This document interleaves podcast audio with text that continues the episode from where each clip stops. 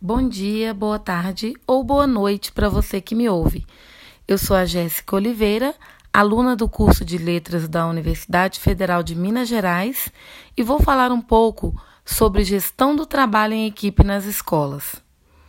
O consultor em gestão escolar, Carlos Luiz Gonçalves, definiu o trabalho em equipe como o compromisso de indivíduos que compartilham o mesmo objetivo olhando para o mesmo norte, almejando os mesmos resultados e acolhendo decisões coletivas, mesmo quando contrárias à sua vontade individual.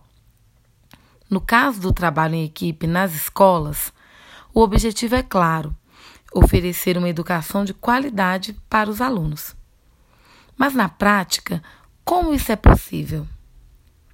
Conversando com diretores de escolas que apresentaram excelentes resultados nos índices nacionais que avaliam a qualidade da educação no país, o consultor relacionou algumas estratégias como as mais eficazes para o sucesso do trabalho em equipe na educação.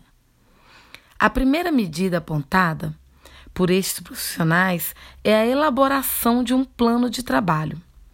E esse plano, por sua vez, abarca em sua estrutura outras atividades e ações que partem do gestor escolar para a equipe e vice-versa. O plano de trabalho é pautado no eixo problema, projeto e ação. Ou seja, partimos da identificação do problema, elaboramos um projeto de solução e então seguimos para a ação. Uma estratégia simples e muito importante nesse processo, mas que muitos gestores ainda deixam a desejar, é simplesmente saber ouvir e se mostrar verdadeiramente interessado em ouvir as demandas que vêm da equipe. Inclusive, é assim que se toma conhecimento dos problemas a serem sanados.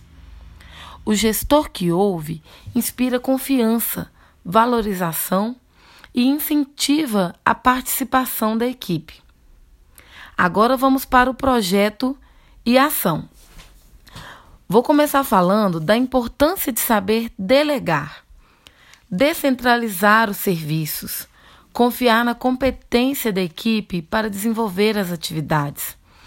A confiança é essencial para que a gestão participativa aconteça. Em resumo, Vou citar algumas ações que podem ser desenvolvidas pelo gestor escolar nesse sentido. Reunir a equipe periodicamente para ouvir as demandas de cada área e, assim, desenvolver em conjunto estratégias para soluções viáveis. Participar das ações da escola. Apoiar a equipe pedagógica promover a interação entre escola e comunidade, convidando a família a participar da vida escolar dos alunos. E assim eu me despeço por hora. Até a próxima oportunidade.